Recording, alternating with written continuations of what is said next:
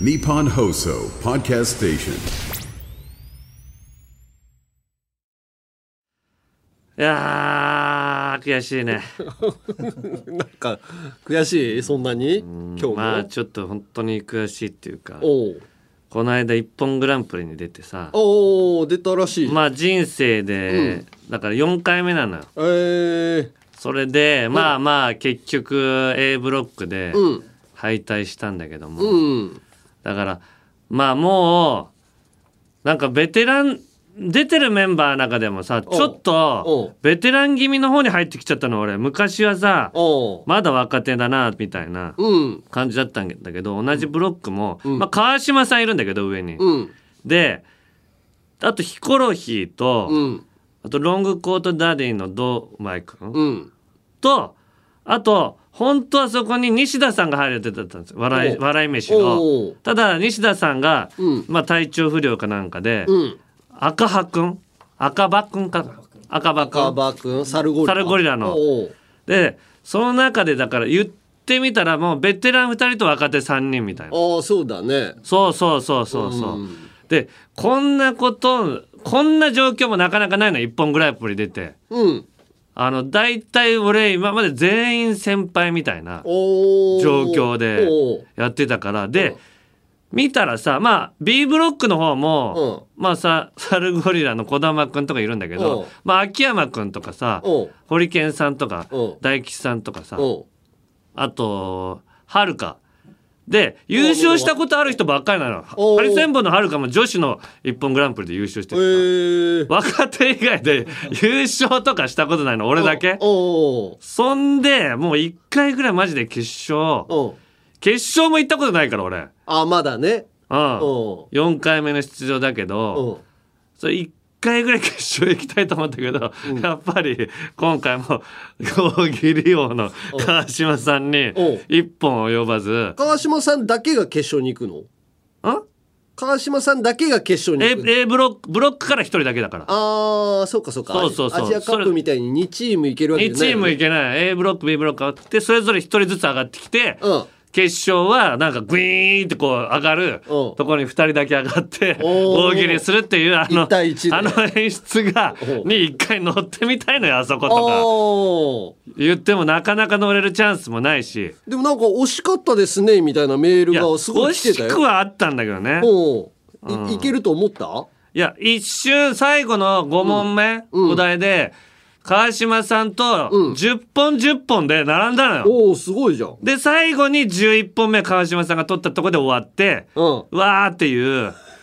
感じだったから おうおうまあ惜しかったんだけど輩たちにはじゃああの勝ってたんだまあまあそこの場ではね、おううおん、うでもそんなにでもみんなすごかったから、へーいやみんなそこそこ本数取ってて俺が初めてうん1本グランプリ出た時、うん4本 おお4本ってさ、うもうまあ少ないまあもっと取れない人とかもいるけどまあ少 ない方4本って。おおそうかそうか4本だから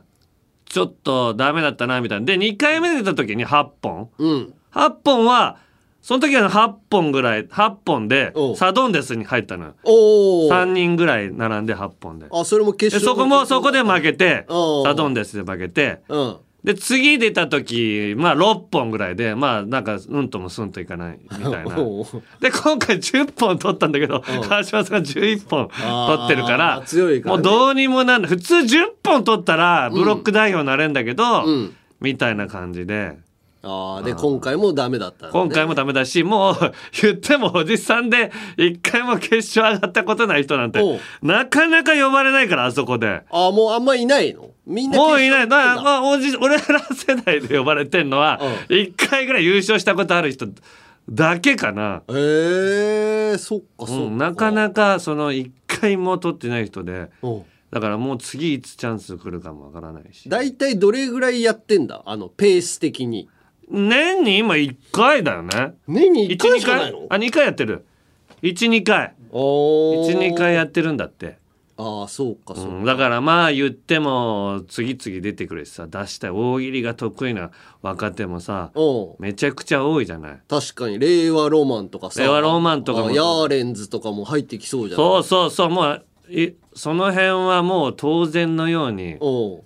だって真空ジェシカとかさおーあんなのもうネタ自体がずっと大喜利じゃない確かにああいう人とかもう入ってきたらさ、うんまあ普通に負けちゃうとか ベテランなのに負けちゃうとかあと枠はねやっぱ優勝した人を出しとこうそうそうまずはあある程度優勝した人がいないと、なんかヒリヒリ感もないし新人大会みたいになっちゃうから、ね、そうそうそうそううそうかなんかそうそれは違うだろうなっていうおう感じゃあ瀬戸際だもう田中 逃おいやいやもうだからラストチャンスぐらい だったかもしれないもうしたかもしれないんだけど逃したかもしれないんだけど、うん残念だねしかもなんかおうあの1問目のお題がさうんなんかバカなふりして、うん芸能界のことをうん聞いちゃってくださいみたいなほなんかちょっとまあ芸能界のこと聞かなきゃいけないみたいうなおうなんかちょっとだからリアルをおリアルを混ぜつつみたいなお題だったのよ。ううんだからただこの大喜利って空想的なとこで伸ばしていく方が多い多いと思うんだけどちょっとリアルをうんちょっと踏み込まなきゃいけないみたいな。あー今のニュースみたいな、ね、そうそうそうあだからあ最初なんか特にさうん松本さんいない回だしそうだよねその辺どうなそこに入んないとうん受けないのかそれとも入らない方が受けるのかがもうすごい確かに入っちゃいけないのかなって思うそう思うけどでもそのいない状況でそれ聞いてるってことはちょっと入ってもいいってことなのかねいやそれも分かんなくてさ何が受けるのしかも A ブロックだったしー先にやるからどういうこ前例がないとお客さんが一番求めてるライン をそれまあ結局そんなに入った人はいなかったんだけどおーなんか一個堂前くんがさ、うんあの質問でさ、まあ、それ一本取ってたのがさ、ヘキサゴンファミリーって一人ずつ消されてるんですか?」っていう いうのを答えててあさーで俺いやそんな俺たちヘキサゴンファミリーよあーアンガールズもの残ってるねまだね残ってるっていうか一い応やみんな残ってるみんな残ってるよな残ってるけど消されてるように感じてんだなと かあ。ー雪菜ぐらいじゃない消されてる あ藤本さんもかいやいやいや藤本さんご夫婦元ご夫婦ねおーあそこぐらい消されてはないよその辺も別に消えてる自ら消えてるっていうことで しょうん、まあ消えちゃったっていうか、今まああと野久保ね野 久保今久保直樹君は消されたっていう 急かこのにアメリカか独なん立か行っちゃったからああアメリカ行ったんだっけそうだよなんか勉強しにみたいあなそうなんだそうそうそうあーあとはでも小島よしおとかは別におー残ってる普通にお子さん向けにい ろいろやったりねうん、あとあの釣りの 名人いやいやそれ聞いても村村田さん村田さん村田村田さんでしょこれヘキサゴン見てた人しかわからないいや相当見てないとわかんないですけあどと高田 真さんしんすけさんの友達の村田名人っていうあゆ釣りの名人あゆ釣りの名人一般の人よほぼその人が結構な急に急に呼ば れて急に追われてあのー出てたんだよね出てたなんか面白い、まあ、天然ボケみたいな感じでねうんやあと作詞をすごいするおうあの人なんだっけ誰作詞する人でですよあのーあれあのヘキサゴンの曲の ああ高原圭さんだからケイさんあの人アーティスアトだラジっンけねアラジンアラジンあーアラジンのねおーああの 人とかもあの番組でしか見なあとい。両栄ね両栄ありょ両へねああれと紳助さ行んが列と行列とヘキサゴンしかで出てないっていう歌うまいな両へってい教えてうくれてねヘキ本当にヘキサゴンだけしか出てなかっただからあそう消されてはないんだけどみんな活動してる新選組リアンとかねああなんか一人なんかななんだサスケかなんか出てたあそうそうそう、ね今いろんな形でそういうアスリート的な仕事をしてたよねそうそうそううんキサゴンファミいリーやそんなんもいじられてさ後輩に、俺もわーって言ってトークコーナーで「うんなんでだなんでだ俺もヘキサゴンファミリーだぞ」みたいなあことをやりながらさあまあそういう仕事をねそういう仕事もしながらさ先輩として 場をつなぎながら確かになあーまあだからそうだね、うんもうチャンスないかもしれないチャンスチャンスあんじゃないのまたいやーまあわわかんないけどもう次、いわゆもう次来てももうつ、いよいよ行かなきゃとかなってもう硬くなっちゃいそうあプレッシャーでねプレッシャー逆にねやっぱりね一本グランプリとかさ出るとさ、うんやっぱもうああいう場だからさ、もう俺手震えちゃうのよ、うんうんもうマジックとか さ持つ手がまず震えてんのでしかもさお客席と近いのよ、まま面と向かってさもう、うんまず芸能人が最前列に座っててさ客席おのーでその近く真後ろにもうすごいお客さんいて、んでそれで手震えてるの見られたらもう受けそうないじゃ んだから震えてるの見られないようにこっちの手前の方にフリップを下ろして硬く膝の上で書いてさ硬くなってるの見せたくないいやよね確かにもうその時点で受けないよあの人硬くなってるって一瞬でもわれ思われた時点 でそそののぐぐららいいあきる風に見せそなういとねいや秋山君とか堀内さんとかもうニコニコしながらさ、もう自分の空気作ってやってるからおーああいう人がやっぱ優勝するよね。まあそうだよねだから俺も堂々ともうちょっとさ、うんやらなきゃいけないんだけどやっぱ言ってもそんなにそんなにまあ4回目っつってもそんなポツンポツンとした4回目だからさおー普通に緊緊張張すするるよね毎そ回うね毎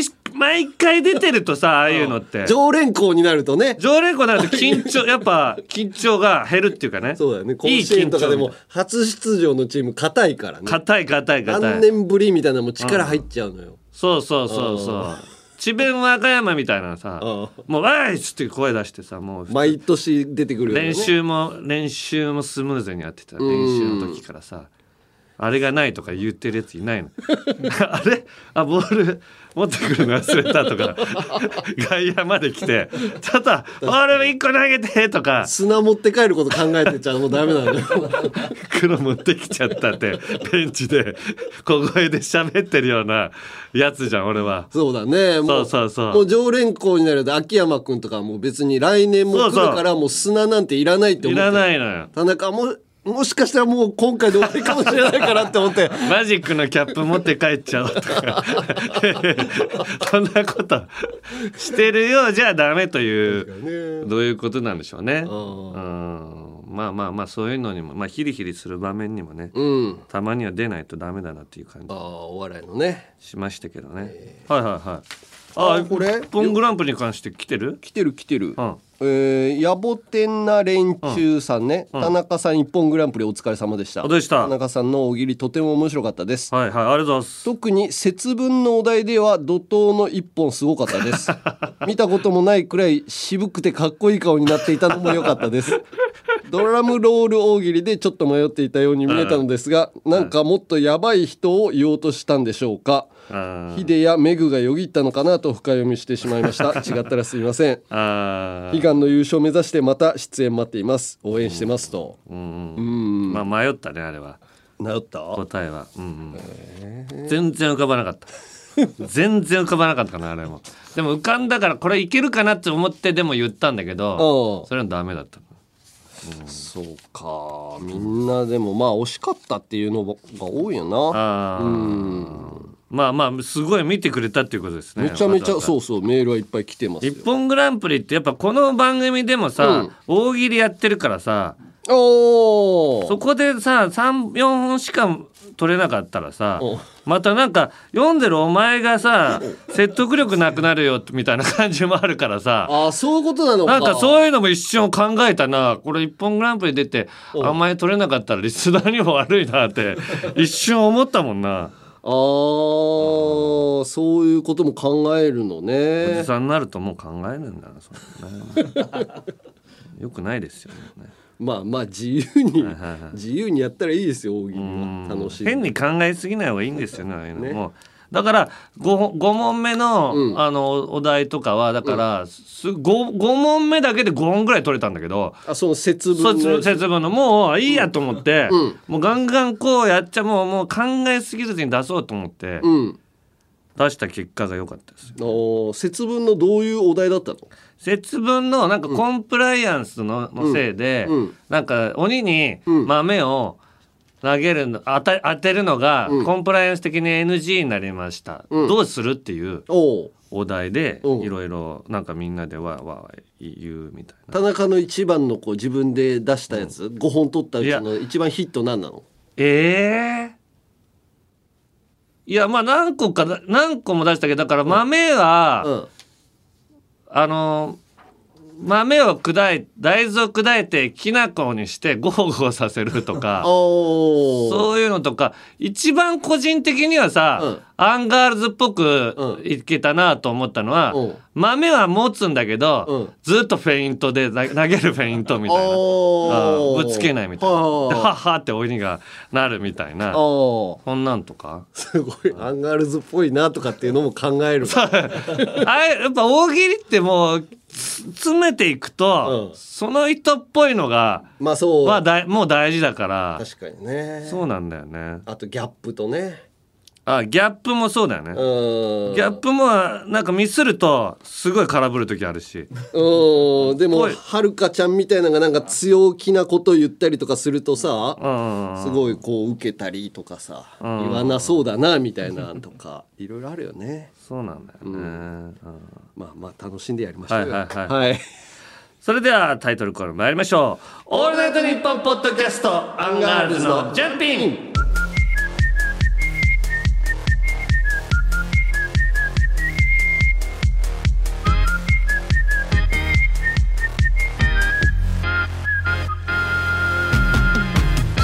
アンガールズの田中です山根ですさあ、うんメール来てます、はいえー、ふつおたで、うんえー、ハルトスカイラインさんはい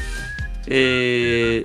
2月3日の土曜日にやっていた伊集院光の「集まれ野球おじさん」聞きましたおーありがとうございます登場の際うんいきなり伊集院さんからうんこれ山根が出たんですよね一人でね、うん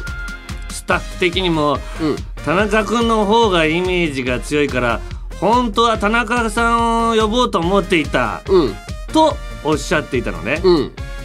山根さんからうんおいおいいつも濃い方を上げてるのは山根さんだぞあーこれはもう山根さんのスイッチが入ってしまうなと思っていた矢先毎回そんなこと言うけど俺そんな人じゃないから山根さんはうんいやーメディア的には田中の方が花があるから とかちょっと僕の方がまあ知識あったりってのもあったけど、うん今はもう同じくらいです とかそんなリアルな話聞いてないよと言いたくなるリアクションでうんがっかりしましたがっかりすんなよまたブッキングの際うんマネージャーさんがうん「実は知識は山根の方がある!」うんとパスを出していたとのことなのでうんそれに乗っかって「そうです!」と か「田中はビジネスカープファンでガチファンは僕です!」とかかましてほしかったですなんでそれかまさないといけないんだ結果はカープ代表らしく去年の規定投球回数の投手や3割バッターを当てたりうんうん悪くはなかったと思いますがそうだね意外だったのがいつもふざけてばかりのうん三村さんうんサマーズの三村さんですね、しっかり予習をされてい て去年の3割バッターの5人目を当てたりあドジャースの所属選手でも忘れかけていた選手を当てたり、うんすごかっあれ三村さんめっちゃ野球詳しいじゃんたうんと感心してしまいました、うん三村さんであれだけできたなら山根さんももっとできたは ずこの悔しさをバネにぜひ山根さんの「悔しいね」から入るトークを聞きたいですあすーごい怒ってますよ、ハルトスカイラインさ ん。どうしたの俺そんなキャラじゃないじゃんいやいやたぎりチェックはやっぱ、リスナーして、ありがとうね、山根の。たぎれてるかチェックしてくれて。いや たぎれてないよ俺、これ聞けてないから、よかった。怒怒らずに終わるとこだったよ、これ。いやでも三村さんはすごい予習してきたっていうか、うんあのー息子さんとなんか野球の話をしてたのかな、あのーシーズン終わりで、はいはいはで3割バッター少なかったねみたいな話もしてたから、うんうんうんちょっと頭に入ってたとかって言ってたけど、い。うんうんうん基本は、うんあの予習なしで、うんどれぐらい覚えてんのかなっていうので挑みたいのよそう、山根はえ全体的にあ、全員そうし、そうしてほしいんだ。三村さんも別に勉強してきたっていう意味じゃなく、うんたまたまそのお子さんと話した時に、んそういう話題になったっていうだけで、うんうんうんシーズンオフとかでも野球の話なんてするじゃんニュースもチェックするしまあそうね野球ファン結構もう野球終わってからの方がやったらネットニュース見るからねもうそうわずかな野球ニュースを 拾いたくてお前うん何11月の下旬にそうだよしもう野球のこと検索してんだよっていうのを試合がない分そうあこれどうだったか何なかとか補充しない と物足りな足くりななるいじゃないだからそれぐらいをしててみんな挑んでるからはうーんまあそれはそうなんだねまあでもちょっと悔しかったねいうんいやだからせめてね、うんクイズで勝てないんだったらうん「おいおいおいおい」っつって言っていやだからそ「違野球は僕ですよ」っつってうのよそこの現場言えそばのよ張る人いないのよ、いやでも三村さんですらおとなしいんだからいやでもこれからはもう言ってくれていいから田中よりお山根のが悔しいからあ詳悔しいく詳しいからいや田中より山根の方が詳しいんですって山根が言っていいからこおこのこの中途半端なちょっと僕の方が知識あったりっていうのもあったけど今はもう同じくらい同じだよ出てこんもん話はないっていうこの周りもなんて言っていいかわからないコメントだけやめてくれ よ。えー、でもまあまあ確か何を言にうてんの確かにその防御線は張ったかもしれないなんか恥ずかしい思いしたくないっていうあのあでね山根がうんこのできるって言われてお前言ってた割にできないじゃんって、ういやそうよ言わそれを言われた方がいいのよそうだねかましといて後であんなに言ってた割にっていうあ感じでいいのよーでもやっぱこう恥根っからのこあーう失敗したくないみたいなところが出たよまあね野球に関しては特にねそうそうそうただ野球ってなんかししこいつ知らないんじゃんって一回思われたらさ、うんなんかその野球ファンの人とかがあんまりこいつ知らなかったからなあの伊集院さんの番組でとかそうそれを、うんあの暴く番組なのよその伊集院さんの番組はあ ねそうそうなんだみんなうん出てこないの大木さんも大勢が出てこなかったりとかあビビる大木さんビビる大木さんとかはいはいそういうことも全然あるから度忘れを逆に楽しおんだりじさんになるとみんな出てこなくなっちゃうよねっていうのを楽しむ番組なのよあー、じゃあ山根がでも、山根がさ、うん今別にクイズ間違えたところで、うん山根の場合はさその加藤沙莉と違うわけだからさ、うん加藤沙莉ってもうカープ女子だって言われて自分で言って狩野英孝と二股夏そうそううそうそう、うんそれそれだったらわかるけど山根が間違えたところで別に、まあこいつは知ってるからなっていうところまで来てるでしょいやいやいやでもやっぱりみんなあのかっこつけたいというかやっぱりこうファンにあこいつし知らねえなって思われたくないのよ野球ファンってう。ん、うん、だから、うんちょっと僕の方が知識あったりってのも あったけど今はもう同じくらいって言っちちゃゃううのいよ。やいやいやいやもういいよそこはかましてひっくり返されるぐらいの笑いでいいんだから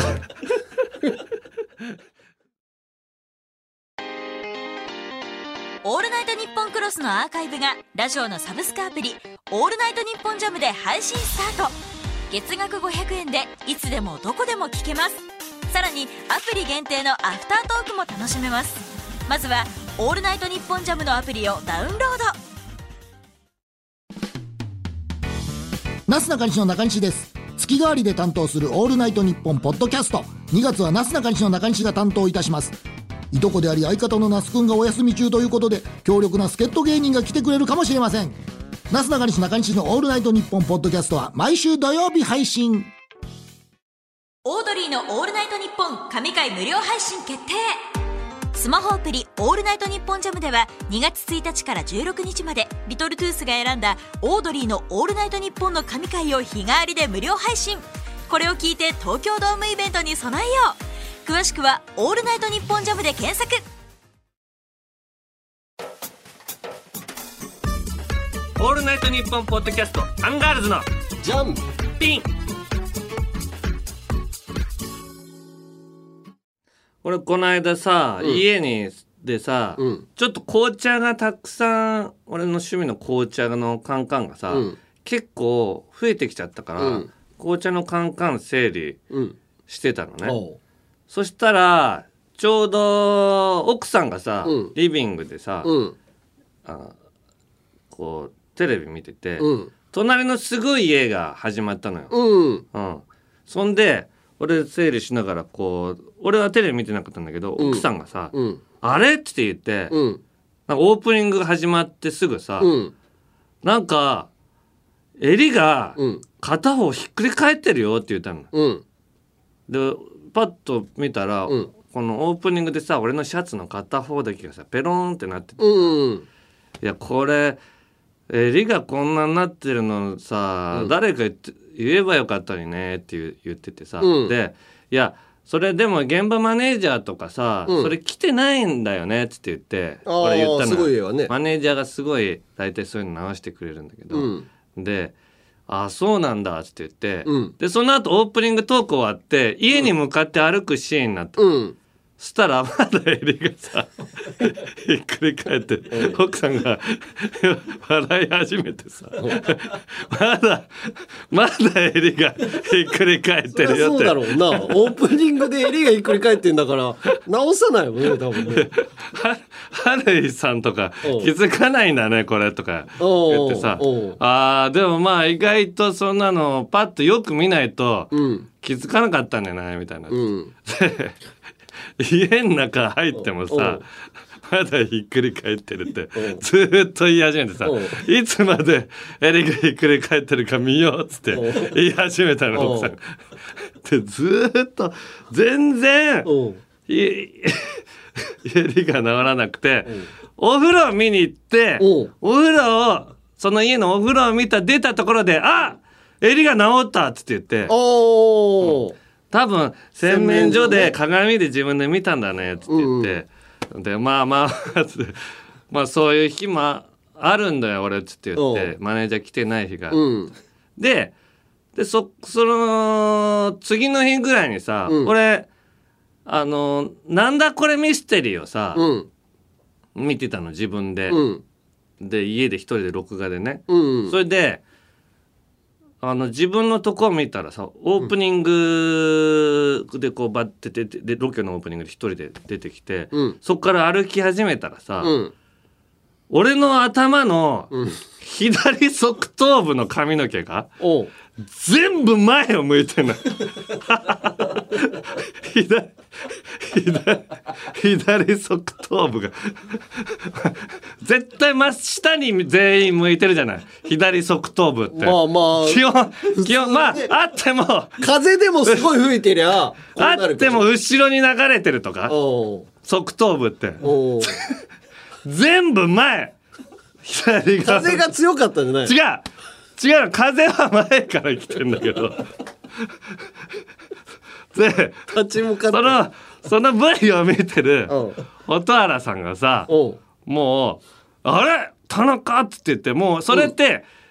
あのちなんかどっかの地方にあるうん大きな山山に出てる一個ボコッと出てる岩が顔に見えるっていうミステリーをうん見に行くロケだったんだけど、うんそのミステリーの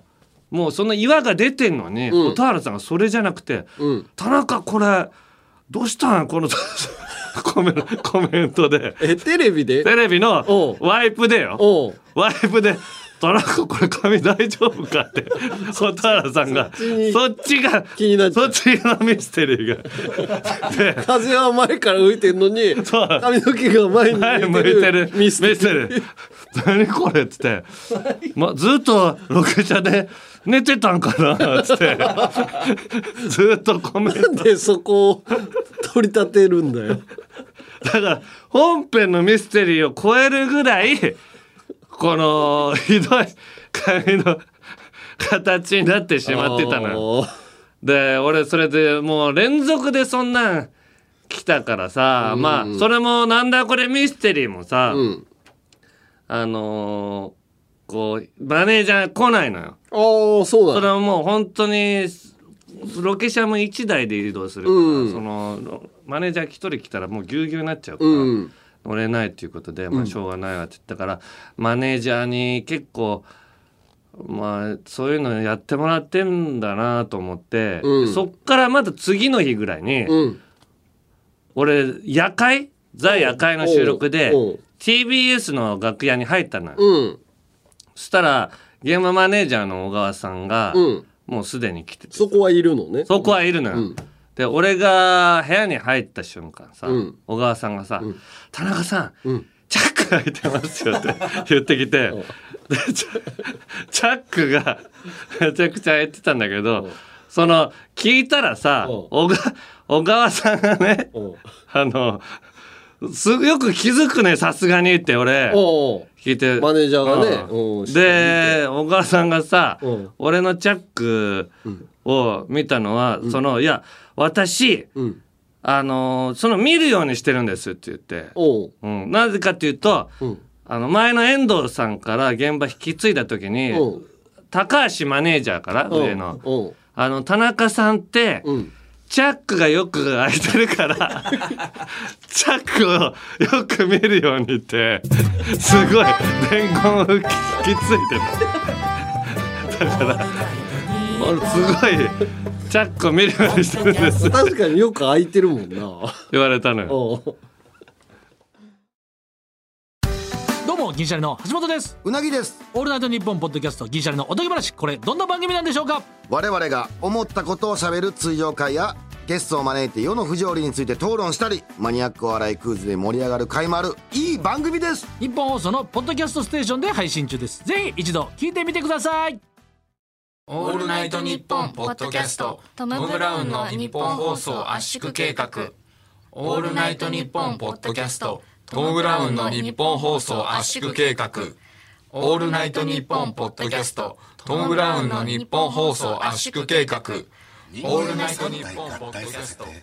タイトルコールを栄唱する生命体を作りましたオールナイトニッポンポッドキャストトム・ブラウンの日本放送圧縮計画は毎週金曜ポッドキャストで配信中です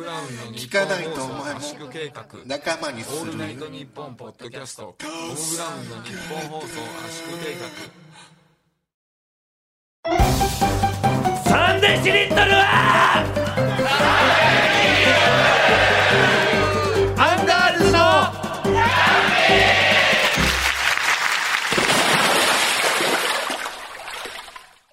さあここでここ何回かの配信でもお伝えしております、はいリトルジャンガミーティング24春はいに関するお知らせです、うんえー3月の2日土曜日東京赤坂の草月ホールで開催する「リトルジャンガミーティング24春」はいえー渡辺エンターテインメントのメンバーズサイト w e プレにて抽選選考予約を行っていましたが、2月2日に受付締め切りまして、うんとても多くの申し込みいただきはい予定枚数が完売しましたありがとうございますで、うん先行での予定枚数完売したんですけども、はい一般発売でもうん席のご用意があるはいということなので、うんもし外れてしまったという方や申し込みそびれてしまった忘れてたという方は改めて一般販売の方でお申し込みいただければと思います。はい、その一般販売の、えー詳細なんですが、イベント開催日時は東京の、えー草月ホールにて3月2日土曜日昼2時開演。えーチケット代が、えー3500円で、ローソンチケットにて2月11日、えー日曜日10時から販売開始となります。えーこちらはですね、一般販売の方は抽選ではなく先着なので希望の方はお早めにということで、詳しくは番組公式 X で、えー載りますので、ぜひ見てみてください。はい、どうなんだろうね、先着ってさ、もう10時ぴったしぐらいにさ、買いに行って、あのーこれっていう風に準備しといた方がいいのかね。いや俺ね俺あんまりチケット買ったことないんだけど、この間のか広島カープのさ、うんあのクライマックスシリーズ、はいはいはいはいあの時にチャレンジしてみたのあ、よ俺もチャレンジしあたあ。全部ダメだった。で俺も10時、うん。ぴったりちょうどロケの日だったんだけど、ロケの合間がちょうど10時ぴったりになっおていけんじゃんと思ってうんやったら、うんなんか S 席で見てやろうと思ってああ S 席とか高いから応募少ないかなと思って確かにやってみたら、まずそこで S 席はもう一瞬にして売り切れておうでパッと見たらさおうあと砂かぶり席っていうちょっとマニアックな席がちょっと横のはね三角ぐらいで残ってたのおうよそこを押したらもうダメだったそうなのよ三角でもうわもうすぐ押したらダメだもんね、だから最初から砂かぶり席押してればいけてたのよああいけてたそかうなものよしれないよねマニアックな席もうでもそのぐらい まあクライマックスシリーズとこれ一緒に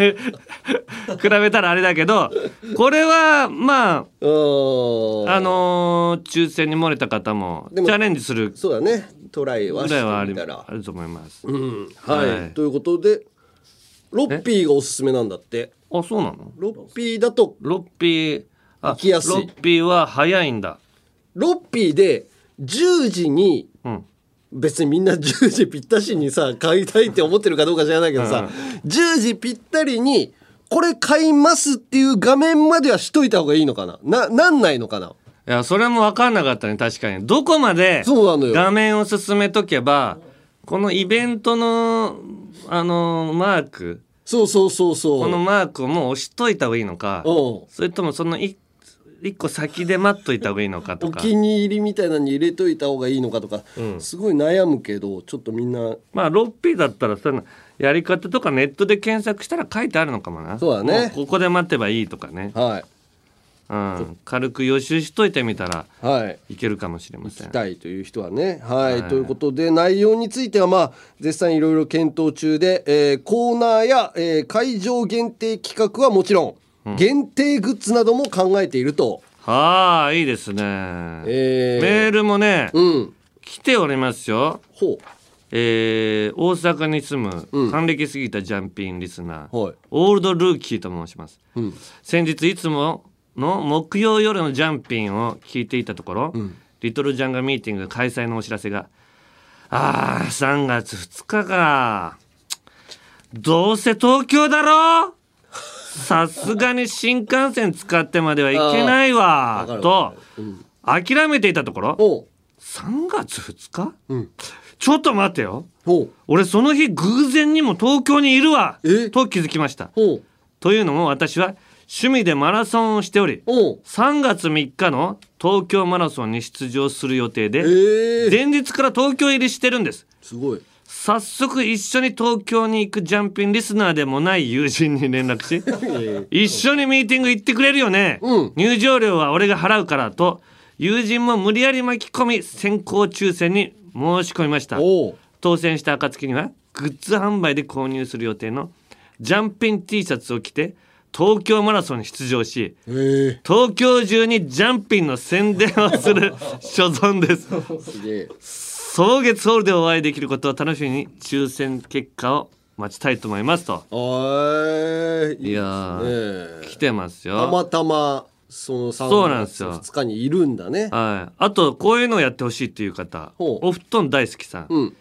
えーイベント開催嬉しいですと、はい。えー当日は現在な7ヶ月の娘を夫に預けて参戦しようと思ってますと、うんで企画の、えー提案があります、はい。えージャンピンはポッドキャスト番組という性質上、繰り返し聞いているリスナーさんが多いのではないかと思いますほ私も出産前はラジオをリアルタイムで聞いていたのですが、うん。今では一日中ジャンピンを周回していうますいいありがとうございます。イベントに参加する熱心なリトルジャンガの皆さんであればこれまでのエピソードの中の中から作成したカルトクイズ大会は大盛り上がりするに違いありませんほクイズの問題についてはイベントまでにメールで募集すれば、うんスタッフの皆さんの作業量も少なくできるかと思います まあ少人数でやってますからねう。お予習のために過去エピソードを聞くことでイベントに向けてモチベーションを高めることもなりますし再生回数が増えればポッドキャストのランキングも上位に浮上し、はいさらに番組が盛り上がるのではないでしょうか例題を作りました、うん。山根さん挑戦してみてくださいおう。エピソード32のおう。 「正則さんと UFO」より出題です、あ、なんかあったね。はい、営業先に向かうバスの中でうん。激しい便意を催した田中さんうん。便意と戦いながら目的地に到着し一刻も早くバスを降りようとしていた田中さんの前でだらだら荷物を下ろしていた芸人とは誰でしょええう確かに通路でうんあー出たいのにああ。なんか邪魔だなってなったのはあったよねあったかなそのイベントに行ったらなんとなく覚えてるなこれでも俺これ折ってあるんだけど答え、俺自分でも分かんないえー、俺言っていいうん土屋くんうんナイツの土屋あー違うって違うか誰だろういやでも荷物下ろすのって遅いってドブロックとかかななんかギターとか持ってるからあ違違ううか誰だろ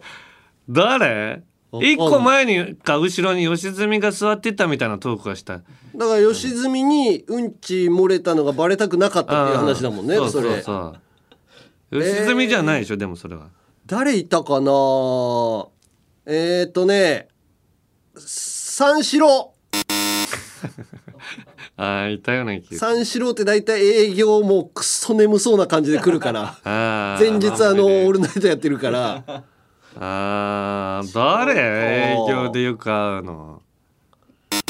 もうダメだ誰だ正解見てみよおう正解は東京ホテイソン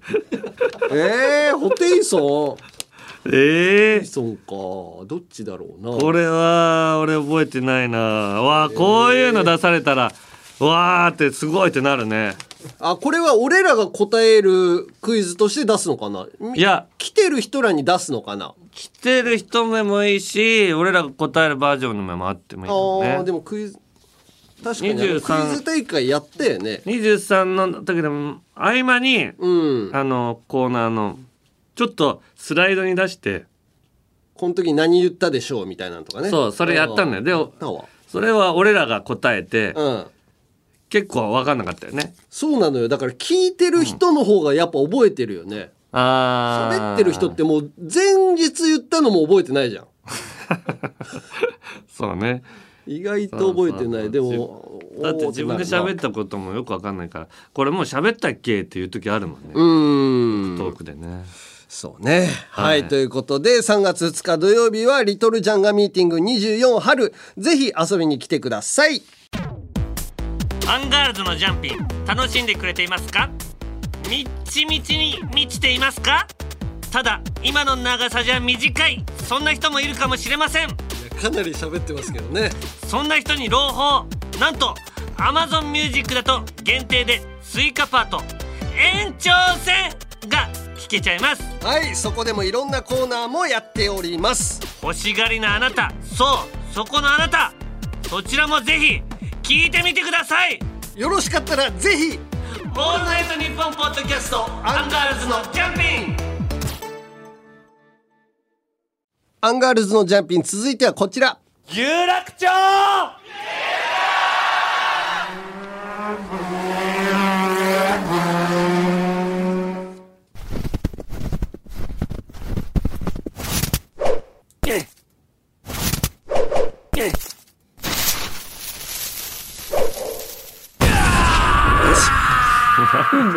全く分かんなか ったですよ。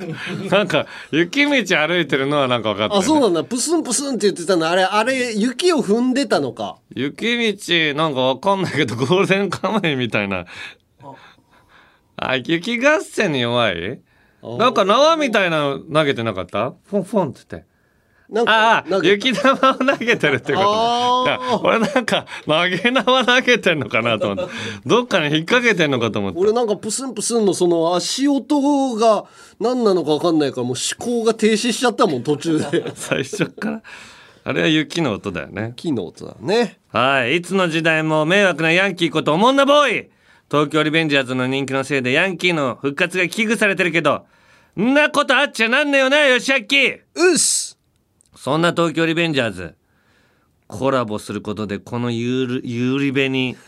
必死の抵抗を見せている。抵抗じゃないよ浅草花屋敷、おう浅草決戦が2月1日から開催中えー、花屋敷もそういうのやるやるんだ。何をやんだよ花屋敷で本イベントではな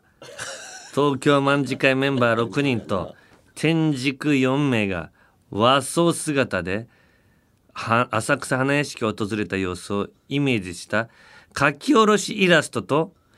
パンダカーに乗ったミニキャライラストが登場、あーパンダカーあるもんねあそこうんうんオリジナルのグッズやフードメニューなども販売するとうん2月29日までだってさあ今年は一日多いかなウルードシなんですねここで気づかされたよやっぱでもみんなまだ欲しいのかなやっぱ人気あんのかなまあ人気はありますよアニメはだってまだ全然途中ですから続いてんのかうんうーんってことで、はいこのたまのタナマンの集会で、はいどうやったらあいつらを撲滅できるか昔やられたやつはあの時どうすればよかったのか考えていくから、うんメール来てるぞはい織姫と梅干しさんうんこれはまだ私が広島にいた時の話ですほうこの人東京の人なの今うんほ仕事の休憩時間にうんご飯を買いにコンビニに行きました、ううん弁当を手に取りレジに行くと、前に並んでいたのは髪を明るく染め上げブカブカのズボンを履いたおもんなボーイでした、うん手には何にも持っていなかったのでおそらくタバコを買うのだろうと思っていましたうんおもんなボーイがよくやる偉そうなタバコ注文は同じ喫煙者として非常に不快なのでしなかったらいいなぁと思っていましたが、そいつは意外にも丁寧に注文していました、んえー、〇〇番のショートホープ一つお願いしますそれを聞いた中年女性のレジの店員さんは、んテキパキと言われた通りの番号のショートホープを一箱持ってきました、うんこちらでよろしいですかと店員さんが聞いたところ、んブカブカおもんなボーイは「ショートホープ一つと言ったら二箱じゃろうが何本入りかもしらんのんかはよもう一箱持ってこいや」とすごい剣幕でまくし立ててました。我は何言うとんな一つって言ったら一箱しか持ってこんに決まっとるじゃろうがと後ろから店員さんに助け舟を出せるわけもなく、その光景を後ろから眺めることしかできませんでした、うんせっかくの休憩時間で悲しい気持ちになりお弁当も美味しくなくなったのを 今でも覚えています私は現在ふるさとの広島を離れ東京で暮らしていますほもしタナマンに入会できたら田中マン次会東京広島県人会を作り会員たちに広島名物を振る舞うといったイベントを開催し式を挙げたいと思います私の入会に関しましてご一行いただければ幸いですすごい丁寧なうい丁寧だなやーこれはそうかショートホープって一つっつったら二つになんのかなあの自販機とかだったら2箱で出てくるあ感ーじ二で箱のなんかこう写真みなんか書いてたあいるなよのねが飾ってあるねそれってショートホープってもう絶対二箱でひ一つなのかえな、ーそんなことないだってうちのお父さんショートホープだったけど、あのー別に一つずつで買ってたよ買う時はね多分、ええまあカートンで置いてあったからあーあの家セにッねトでねそうそうそうだからもうコンビニとかで買い寄るの見たことはないけショートホーどプはじゃあコンビニだったら一箱ずつ買えるんだ多分買えると思うだったらこの人おかしいよねそうそうそうこのブカブカズボンおもんなボーイうん多そうい分うバラもあるんだからバラで買えるからあのショートホープの良さがあるんじゃないの10本しか入ってないからうーん短くて、そうなのそうそうそうごめんなたまこの話させちゃっおてーきついよあれのショショートホープ吸ったことあるのショートホープ吸ったことあるよきついのよショートホープあハイライトみたいな感じでに近い、まあ、そこまでじゃないけどハイライトほどじゃないんだけど、きついのよでも、あのおきついとかなんかきつかったらいいんじゃないのタバコってでも普段さ俺あの大学生の頃とかうんうさん細いあの、んあの今で言う言い方よくないけど女子が吸うタバコ吸ってたのねほあースリムのやつスリムああ細いタバコあるよそうねそうそうキャバクラ嬢の人とかがよく吸うやつあーもうこれ完全に今イメージで言ってるからよくないんだけど あーあーでもそういうの吸っててでもお金ないから家に置いてあるお父さんのやつを拝借するわけよあああつもうきついのよ短くて太 くて入ってくる煙の量がねすごい強いのよついてるのか俺わかんないよなんか酒飲みの人ってアルコール強くても別にいいじゃんって言うじゃんアルコールが強かったらカハーってなるうん率高くない、いやう薄い俺薄いやつより別にビールでもカーってなるから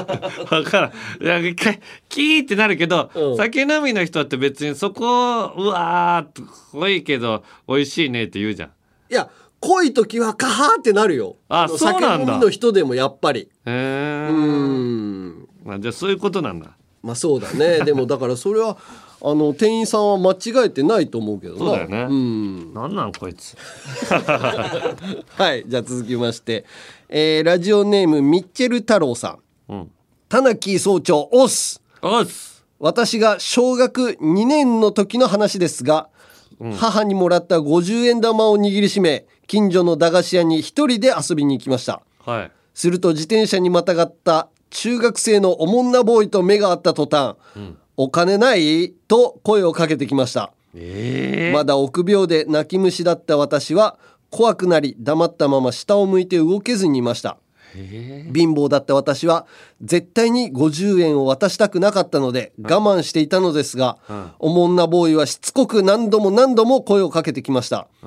あまりに長時間にわたりしつこいので「おめえしつけえんじゃ母ちゃんがヤクルトおばさんしながら一生懸命稼いでくれた50円、お前なんかにやるわけなかろうが!」うんヤクルト1本売るのにどんだけ大変か分かっとんかボケと言えるはずもなくあ握りしめた手を開いてしまいましたああおもんなボーイはニヤつきながら50円を取りすぐにゲームを始めました私は泣きながら走って帰宅しました心配し声をかけてくる母に申し訳なく理由も言えずにただただ悔し泣きをしていました52歳になった今では身長182センチ体重100キロ大きかったな野球で鍛えた鋼の肉体を手に入れ大型バスの運転手をしてやっておりますいいねつきましては輸送係として田中卍会に入会させていただけませんでしょうかその暁には全国の会員を大型バスに乗せおもんなボーイの集会所に乗り込み私めがけてどんなに打たれようがこの鋼の肉体で弁慶のように立ち尽くし 安全運転を心がけながら必ずや皆様を集会所にお届けします母の気持ちを考えるとこのメールを打ちながら涙がこみ上げますあーどうかあのそうね時の悔しさを田中総長と一緒に晴らさせてください。おっす。いやこれはひどい話だなマジでうん、50小2の50円の価値しかもなけなしのヤクルトおばさんのあいーやーこれはムカつくないやー、大きくなったんだな、でもな。体重やー100キロだもいや腹さは腹さしてやりたいよもん。ねえ。うなヤんンかキーども取り返させたいよね。うーんまあ、もうルール本当とするとおおかしいんだろもううけヤどン。キーを懲らしめにうん。タイムリープさせてあげたい俺がもう本当に東京リベンジャーズみたいな、あんなヤンキーどもがん過去に戻れるなんて許せない ヤンキーじゃないやつが過去に戻れるようにうんしなきゃいけないよ確かにでね。ヤンキーをぶちのめす過去に戻ったらさ、あのー中身が一緒で小児に戻っちゃうんだよ。うん小児に戻っちゃうと、うん懲らしめらんないじゃんなんかそう作戦あー作戦でなんか落とし穴作るとかだったらできるだから、ね内面だけは50人とかになれるのかもしれないけど、内面52で小2だときつくないか顔せなそうじゃん体はそのままなのよおーだから頭の良さでなんか懲らしめるみたいなことかそうだからうん例えば、ドラえもんのどやつはタイムマシンは、もう一体大人のままいけるはずなのよおーそのままでいくもんねそうそうそう、でそれだ東京リベンジャーズは小学2年生に戻ったら小学2年生の体になっそてうんの自分になっちゃうの自分の昔になっちゃうあだからあのーこの後なんか本屋とかに行って、ヤンキーに絡まれそうなんですよって警察にまず言っといて、行くみたいなことか、その後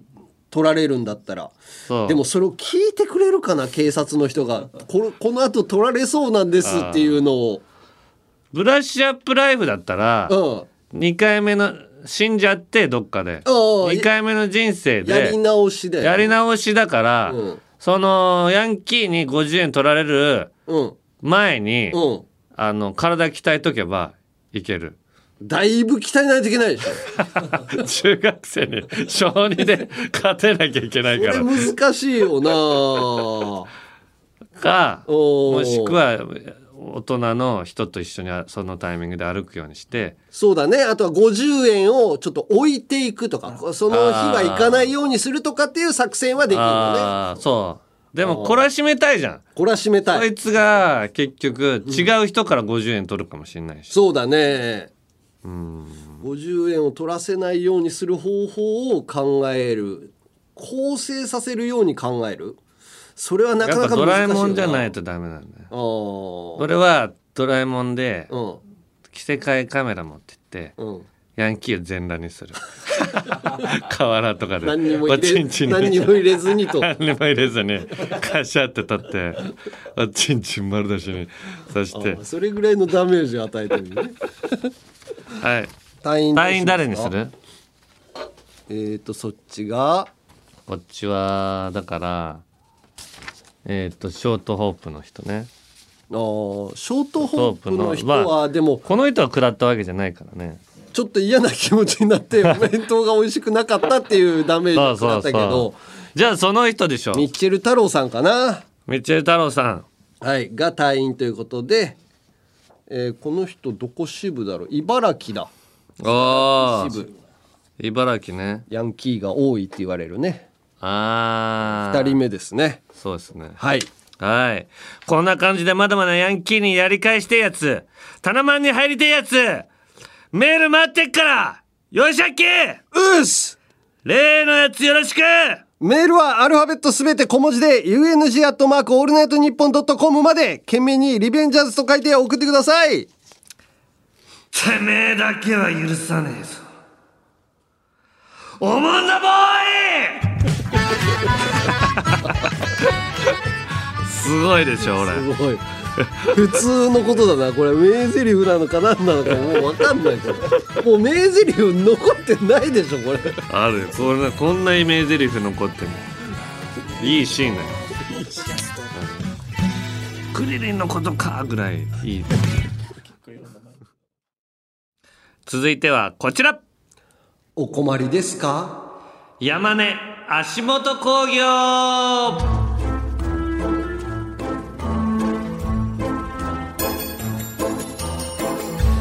山根がやりたいという少しでも楽して稼ぎたい人の足元を見たビジネスそんな足元を見て商売になりそうな話を考えてもらいイントネーション足元工業山根社長にプレゼンをしてもらうコーナーですはいえーラジオネームアロハゴリラさん、山根社長お疲れ様です私の提案したい足元ビジネスは、匂い鍵屋さんですこれは主要な駅などに一人バイトを派遣しそのバイトのが依頼のあったお客さんの匂いを嗅ぎ忖度なく客観的な臭さを判定するというものです 自分の体臭はなかなか自分自身で気づきにくく外出先でふと不安になることは皆経験したことがあるのではないかと思います そんな時1回500円で匂いを嗅ぎ高いねえー匂いの種類や臭さレベルを10段階で判 別し忖度なく告げるというものですあ他人が今日の自分の匂いをどう思うのか分かることによって対策が打てるようになりますまた倍の値段で口や足の匂いを嗅ぎを請け負い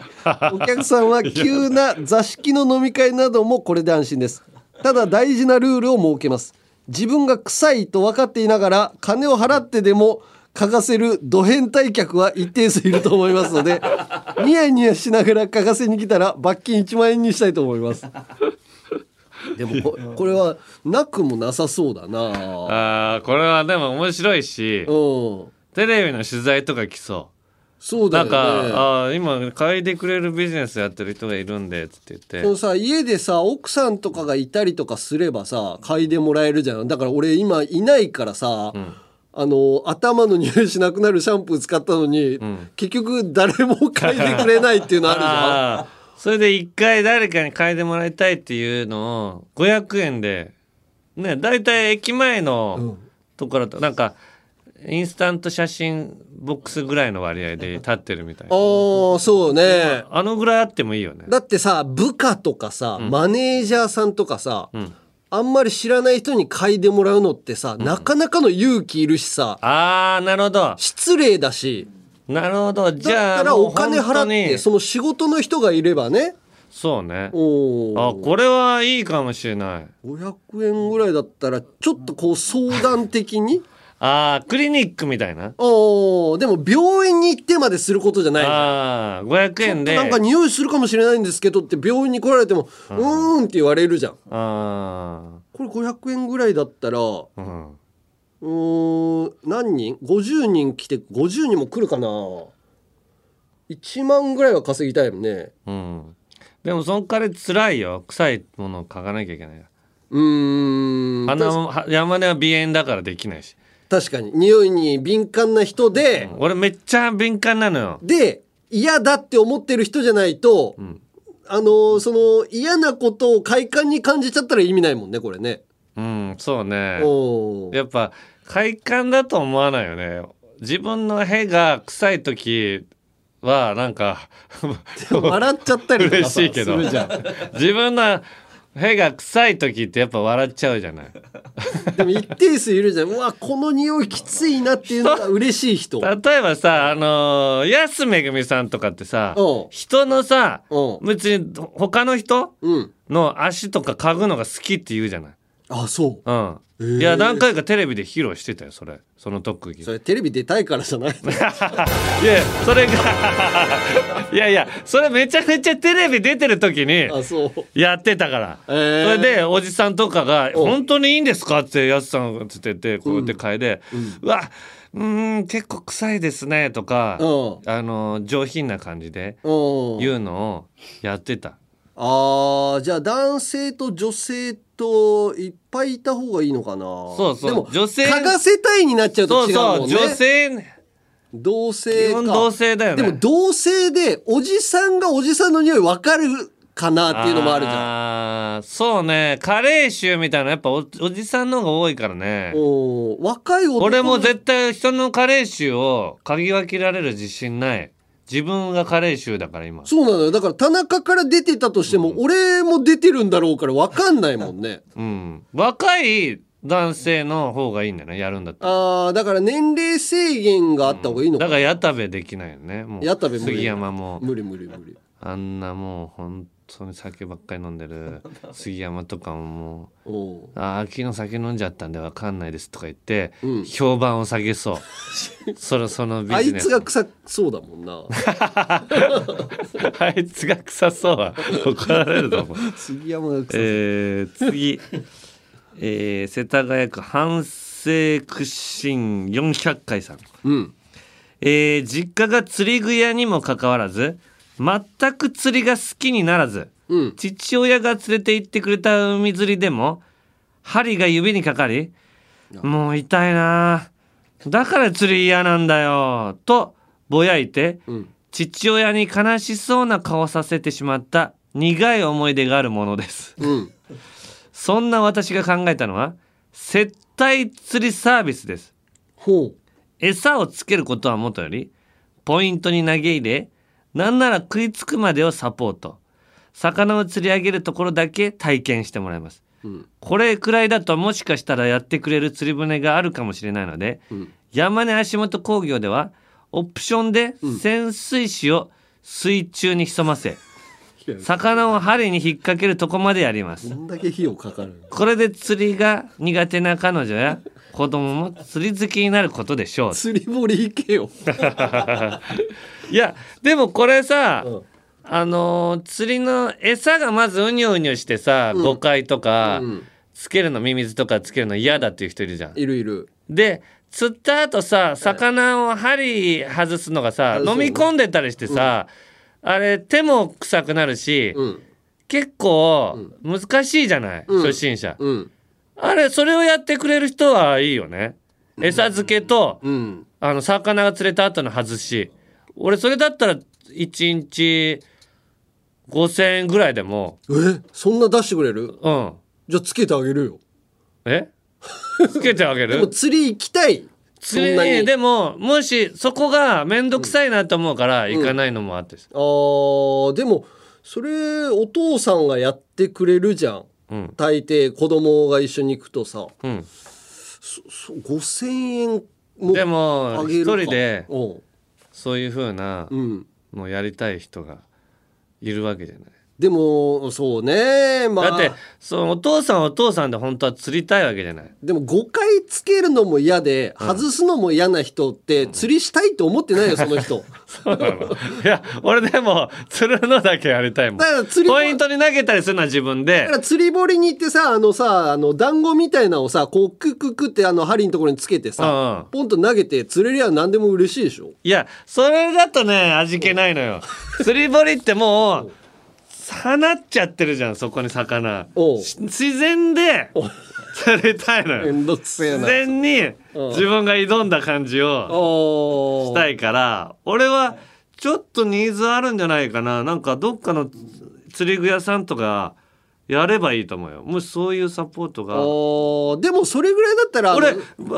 ー釣り好きの友達がやってくれるって釣り行きたいんだったらねいやそうなんだけど一人の場合って釣りことうんの好きの友達って、うん本当は釣りしたいと思うのよ自分の。うんなのに迷惑かけちゃうなと思ううん時に、いやこの人ちあょお金でちゃんと契約してる方がってこと1日まあ5,000円まではいかなくてももう定年退職した人とかでおなんかおそういうなんかシルバー人材センターねシルバー人材センターでおー4,000円ぐらいしたらあちょうどなんか半日ぐらいで4,000円だったらおー嬉しいよね釣りサポートいるかな、うんそんからお弁当とかも出してあげてさその人にあー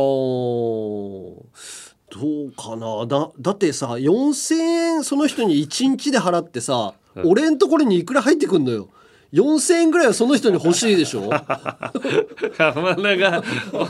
おお前ちょっともうそうねビジネスとしてやるにはそこにもねうどう胴元というかさやっぱ会社 がやっどうもぱとっていうのだか会社が取らないとさ少しら個人契約で別に山根がうん儲からなくてもいいけど、シルバー人材のうん仕事としてはいいよね、まあねだからそこの一つの人材としてだからやっぱ金額設定だな金額設定だね、はいはいはいえー、とねこれ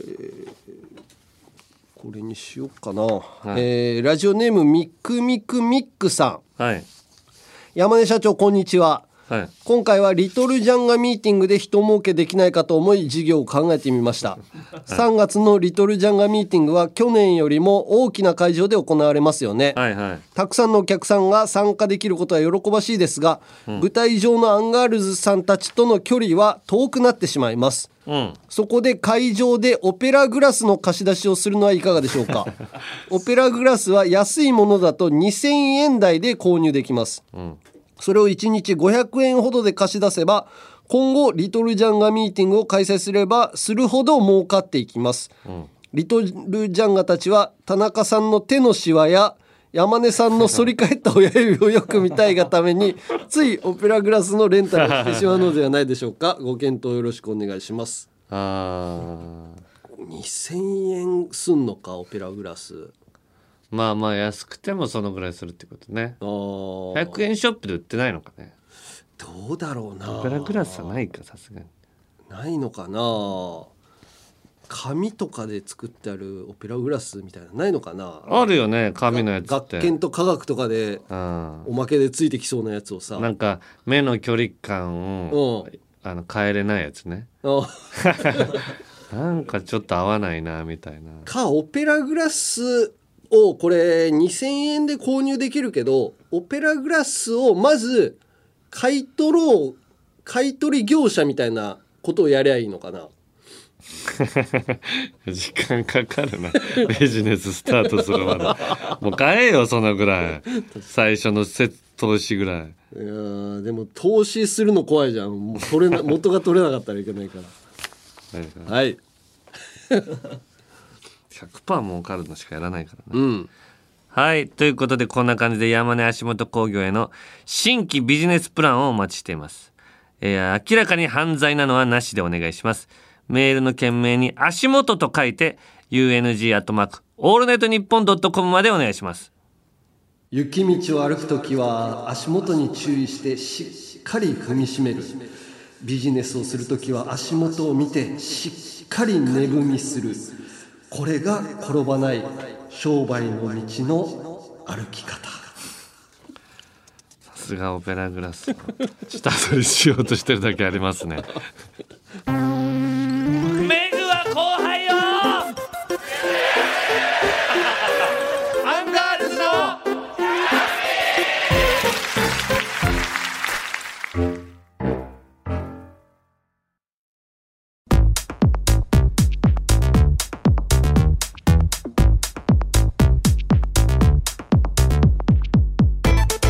122回目のアンガールズのジャンピンそろそろお別れの時間ですはいえー、まあまあちょっとせっかくだからイベントでもそういうのやりたいですね足元のおーなんか水を3000円ぐらいで売ろうかなあの料理人の人みたいな感じで川越シェフ川越シェうん、川越シェフでも800円だよあれ800円何千円かしなかったっけ800円だよ水800円か800円安いな800円ってでもレストランのさこういうとこに出てくる水よおーあそこで800円ってやっぱちょっと普通の人だったら無料で出るじゃないラーメン屋とかカーって氷ごとカーって入び散るれやつてももういっそちょっと周りにちょっとこぼれるぐらい入れちゃうじゃないああれあのラーメンとかだったらもうあのガブガブ飲めるからうん水がうまく感じるようになるラーメンが好きだから俺しょあっぱいやつしょっぱくてうわーって水飲んだらうーわうまってこのー水飲でむた今めに度はまたしょっぱいのを食べたくてしたでその後の水がこのこのループになるラーメンが俺好きだかそしたら水欲しいじゃんらうんそしたら水売ってても買うんじゃないいや高かったらそのラーメン屋行かない無料で水があ今ーで飲めるからこそ何回もこっちに行けるってそうかそうかまあでもなんかちょっと、うんぼったくれるようなもん考えようかなはいはいということで各コーナーの感想言いたいことそしてエンディングの挨拶があればメールで送り先はアルファベットすべて小文字で「UNG」「アットマークオールナイトニッポン」「ドットコム」までメールが読まれた人の中からカイロのように持つだけで心からほっかほかタナマンステッカーを抽選で10名様にプレゼント希望の人は必ず住所氏名年齢電話番号を忘れなくあと番組公式 X のフォローやサンフレッチェ広島の新スタジアムも載っている山根の X のフォローもよければぜひえーまたコラボ企画から生まれた番組オリジナルデザインのアパレルやグッズも絶賛販売中詳しくはすずりさんのアプリホームページをチェックしてみてくださいまた AmazonMusic 限定でジャンピン延長戦も聴けるのでそちらもぜひ聴いてください、はいあと3月2日開催の「リトルジャムガミーティングうん24、春」のチケット一般発売が2月11日日曜日10時開始なのでそちらもぜひお忘れなく、はいえー詳しくは番組公式 X で確認してください、うんさあそしてエンディング来てますあ今日誕生日だったと田中さんがあーえっ、とおあそうか配信日がねそうなんですよそうよ誕生日です誕生日プレゼントとかをだからうん会場に持ってきて差し入れみたいなのはなしでいやお願ないしますしでいいです全然、ね本当にもうそんなのだったら宮地さんに怒られるんでまたなんかもらって「なんかありがとうございます」って言うなっつってアシスタントに蹴られたんですから、ねその分どっかに、はい、もうそれはもうう我々はいっぱい聞いてくれるのが最高のプレゼントそうだねなので聞いてくれればいいですはいはい、はい、さあそしてエンディング「はい衛星手こぎ合戦ちんぽこさん」うんエンディングですが、フランダースの犬風のエンディングをお願いしますというこあとーフで、ランダースの犬好きよはい、おうこれで終わりにしましょう。えー、ということで、ここまでのお相手はアンガールズの田中と、山根でした。くー山根シュお前僕を探してきてくれたんだねくー分かったよお前はいつまでも僕と一緒だってそう言ってくれてるんだねありがとうくー山根シュ僕は見たんだよ一番見たかったルーベンスの2枚の絵をだから僕は今すっごく幸せなんだくー山根ッシュ疲れたろ僕も疲れたんだなんだかとても眠いんだ山根ッシュそのまんまだ今上がっていってる山根氏と俺が2枚の絵を見たよ 今空に上がっていってるから山根氏と俺が